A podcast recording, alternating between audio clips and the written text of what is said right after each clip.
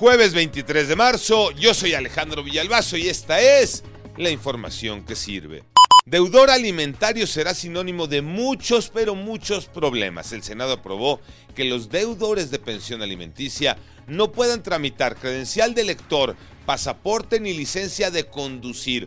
No podrán participar como candidatos a puestos de elección popular, jueces o magistrados. Tampoco se les permitirá salir del país. Pero hay que aclarar algo, la ley no es retroactiva como ninguna ley. Aquellos que ya tengan pasaporte y ni licencia y sean deudores de pensión, no se las van a quitar, no les van a quitar sus documentos. Esta norma se aplicará a los nuevos deudores a partir de que se promulgue la ley de obligaciones alimentarias. La escasez de agua ya nos alcanzó en la Ciudad de México, Iñaki Manero. Gracias Alex, es una gran preocupación. ¿Y quién iba a pensar que en la ciudad de los palacios el agua se tuviera que racionalizar?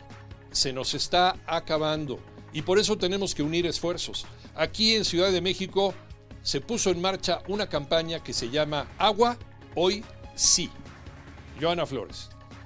En el marco del Día Mundial del Agua, la Cámara Nacional de la Industria de Radio y Televisión junto con el Consejo de la Comunicación cerraron filas con el gobierno capitalino para lanzar la campaña de cuidado de agua Hoy sí.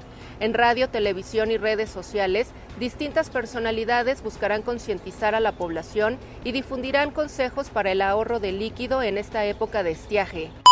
Hoy tiene que ser una goleada, pero hay quien dice que Surinam ya es potencia mundial, como tú lo dices, Tocayo Cervantes.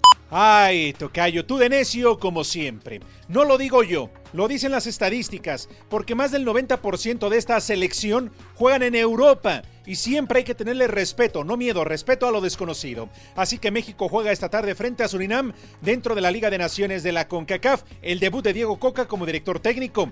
Y la alineación podría ser la siguiente: Carlos Acevedo, Kevin Álvarez, Israel Reyes, Johan Vázquez, Gerardo Arteaga, Eric Sánchez, Eric Gutiérrez, Carlos Rodríguez, Roberto El Piojo Alvarado, Uriel Antuna y Santiago Jiménez. Hoy México debe ganar jugando bien.